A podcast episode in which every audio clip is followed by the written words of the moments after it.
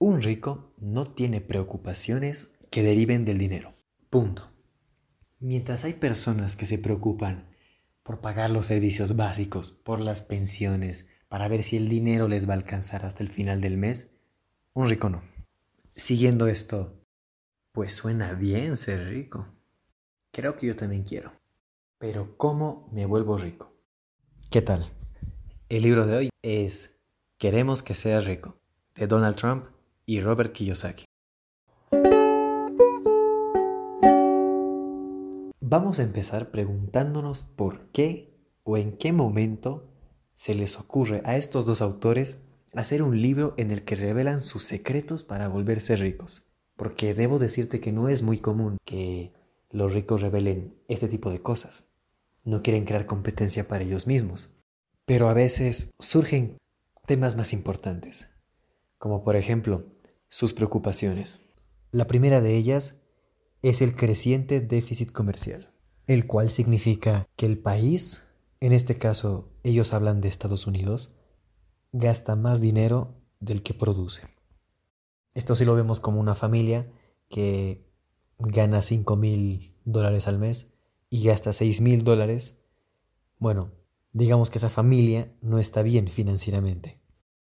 Su segunda preocupación es la creciente deuda pública. Ahora imaginemos que ese mismo país, que está gastando más de lo que genera, decide resolver el problema pidiendo un préstamo en lugar de reducir los gastos. Esto genera su tercera preocupación, la caída del dólar. Estados Unidos no es el único país que tuvo un gobierno que pensó que la forma de solucionar los anteriores problemas era imprimiendo más billetes. Y la consecuencia directa es la devaluación de la divisa. ¿Qué significa? Básicamente, si antes comprabas algo a 2 dólares, ahora te va a costar 4 o 5, depende qué tanto se haya devaluado.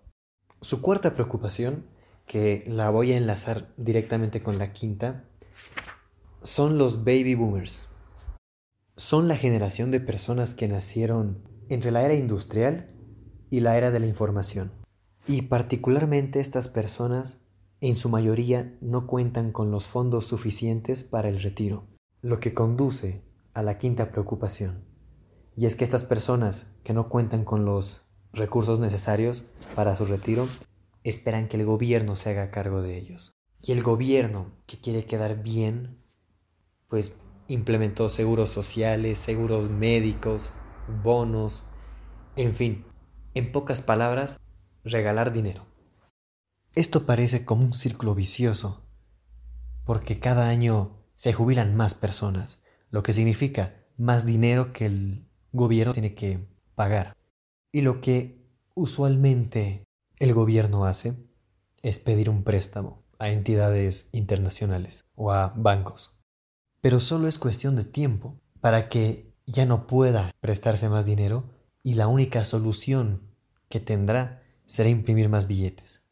La moneda se devaluará, los precios van a aumentar y si por ejemplo tú guardaste mil dólares en el banco como ahorro, al devaluarse la moneda, esos ahorros valdrán menos. Todos estos problemas surgen porque no hay gente capacitada. A las personas les falta inteligencia financiera.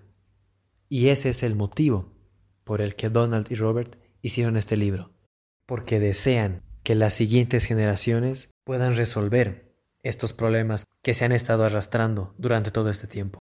Parte 2. La estrategia.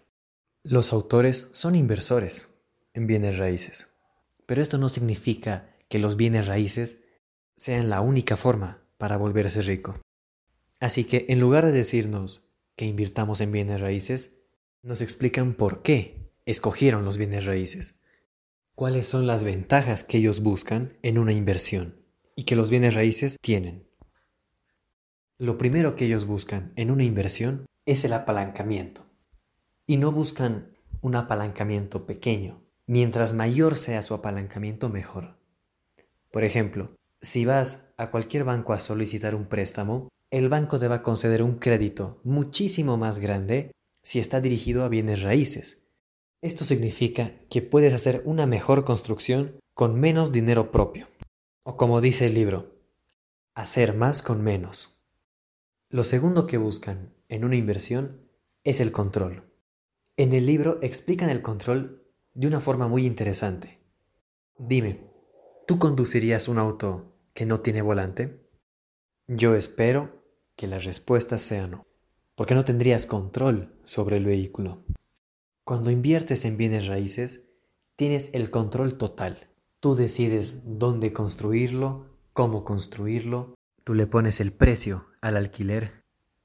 En fin, básicamente tú tienes el poder.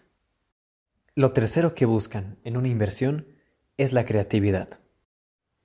En las inversiones de bienes raíces, Robert te lo pone así. La cantidad de dinero que quieras ganar va a depender de tu creatividad.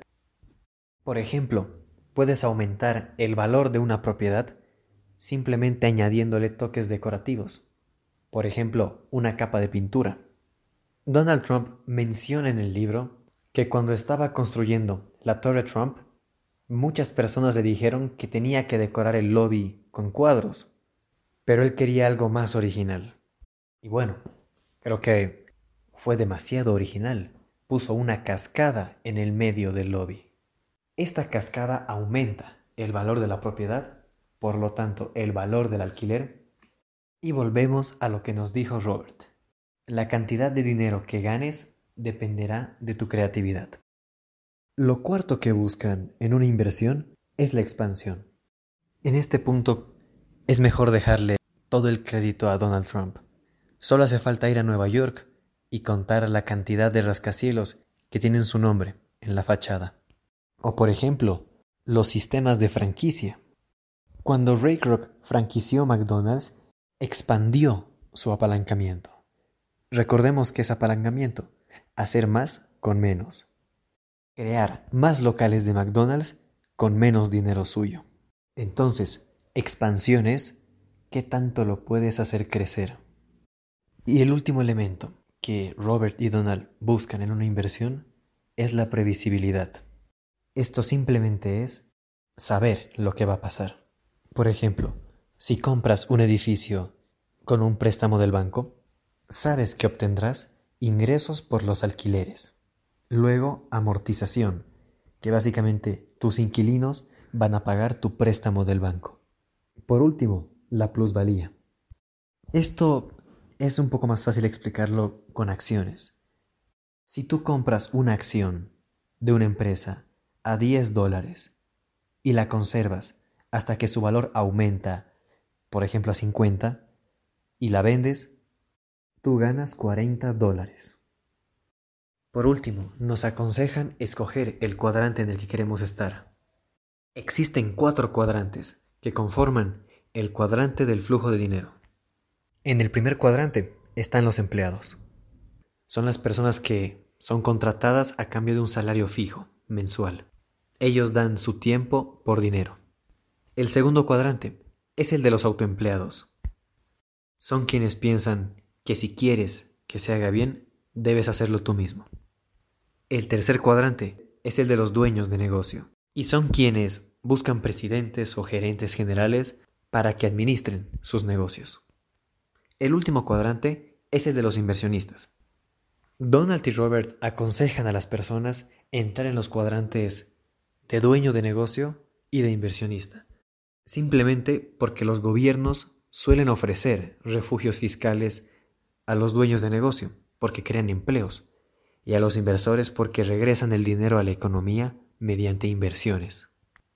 Un último consejo que nos dan es la regla del 90-10, y básicamente significa 10% de las personas que conforman un sector se queda con el 90% del dinero y el 90% restante de las personas se queda con el 10%. Esto aplica para muchísimos sectores. Solo imagina cuántos jugadores de fútbol existen en todo el mundo. Pero de todos ellos son unos pocos los que son ricos. Si quieres formar parte de ese 10%, pues prepárate, porque no será fácil. Parte 3. Más allá de los negocios. Creo que nos quedó bastante claro que estos autores saben lo que hacen. Y es normal, porque tienen muchísima experiencia en las inversiones, pero siempre puedes aprender de otras fuentes. Posiblemente estés en la escuela o en la universidad. ¿Qué aprendiste del colegio? Si practicas un deporte, ¿qué aprendiste de ese deporte? ¿Qué aprendiste de tu madre, de tu padre, de la escuela militar, si la hiciste? Creo que no tenemos que olvidar que la vida es un aprendizaje constante y puedes aprender lecciones valiosas en los momentos en los que menos te, lo imaginas. En el libro nos mencionan, por ejemplo, que aprendieron a controlar sus emociones, pensamientos y el cuerpo jugando golf, o a aplicar la competitividad de estos juegos en su vida real, porque para ellos no existen los segundos lugares. Y nos hablan de las mayores lecciones que aprendieron de sus padres, por ejemplo el trabajo duro o el trabajo inteligente, ser honrado y sincero con lo que haces. Definitivamente el aprendizaje no proviene solo de la escuela o la universidad. Y mientras más aprendas, estarás mejor preparado para el mundo real. Parte 4. El mensaje. En esta sección del libro, Donald Trump y Robert Kiyosaki dan algunos consejos para estudiantes, para padres sin mucho dinero y para los ricos. Si eres estudiante, el primer consejo que te dan es que cuando cometas un error, aprendas de ello. Porque para aprender no hay nada mejor que la experiencia propia. No intentes ocultar el error que cometiste, porque así no podrás aprender de él. Y muy probablemente vuelvas a cometerlo.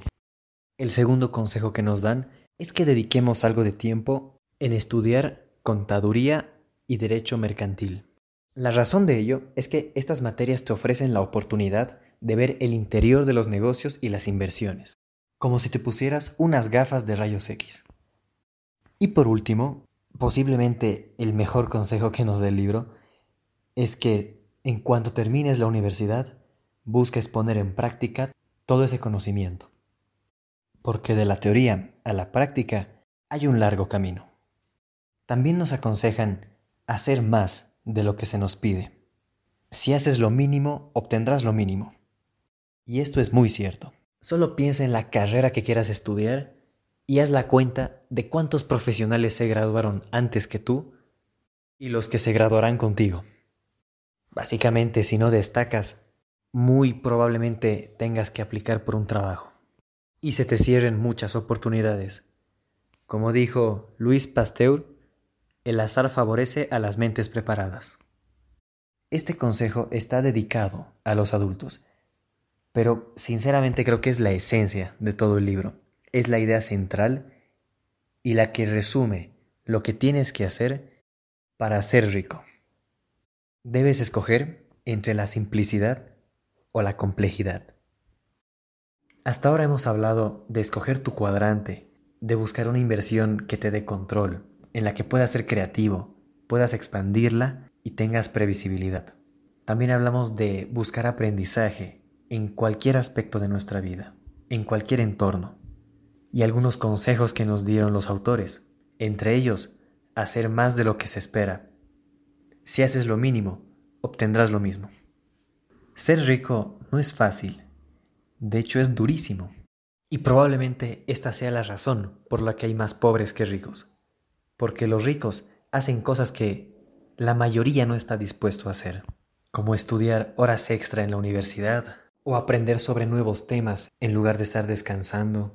Y al final de tu carrera universitaria, no esperar un empleo, sino salir y probar si todo lo que has aprendido durante esos cuatro o cinco años te ha servido de algo.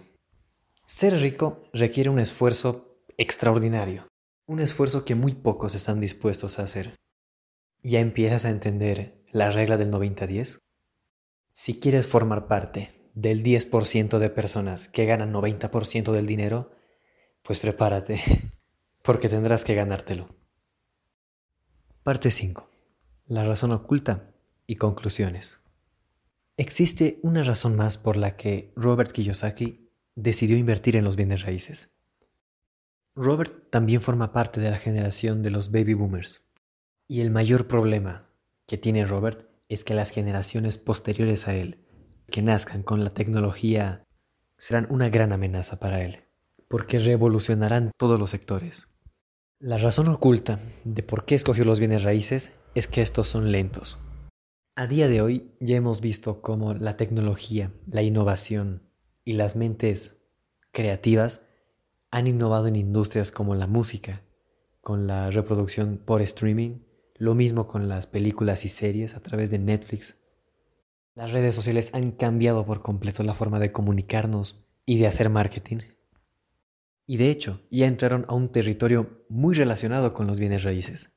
La empresa Airbnb está cambiando todo el sector de alquileres. Muchas personas van a preferir hospedarse en una de estas residencias compartidas que pagar un precio mucho mayor por un hotel. Robert está consciente de que los jóvenes del futuro, precisamente las generaciones del 2000 para adelante, van a tener esta poderosa herramienta que es la tecnología y podrán cambiar mercados por completo. Y el mayor deseo de Robert es que estas generaciones empiecen a buscar soluciones a problemas como el calentamiento global, el cáncer u otras enfermedades, cómo mejorar el sistema de educación y que los niños estén preparados para el mundo real, no para buscar un empleo, sino para aportar con soluciones los problemas que generaciones pasadas no pudieron resolver y estamos arrastrando hasta día de hoy. Aparte de todo lo que comenté, el libro tiene un montón de datos extra que seguramente te serán muy útiles, como por ejemplo el cono del aprendizaje.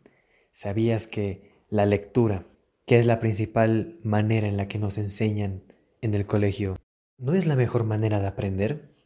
Según esta gráfica, después de dos semanas posiblemente recuerdes 10% de lo que leíste. En cambio, recordamos el 50% de lo que oímos y vemos. Por lo cual, posiblemente recuerdes más de lo que yo te estoy contando en este podcast que del último libro que leíste. También otra cosa que resaltan bastante son las gráficas de flujo de dinero, porque esas gráficas son la clave si quieres aprender educación financiera. Espero que te haya gustado el episodio de hoy. Si es así, no olvides suscribirte para escuchar sobre nuevos libros, compartir este episodio con tus amigos y seguirnos en las redes sociales. Nos vemos en otro episodio.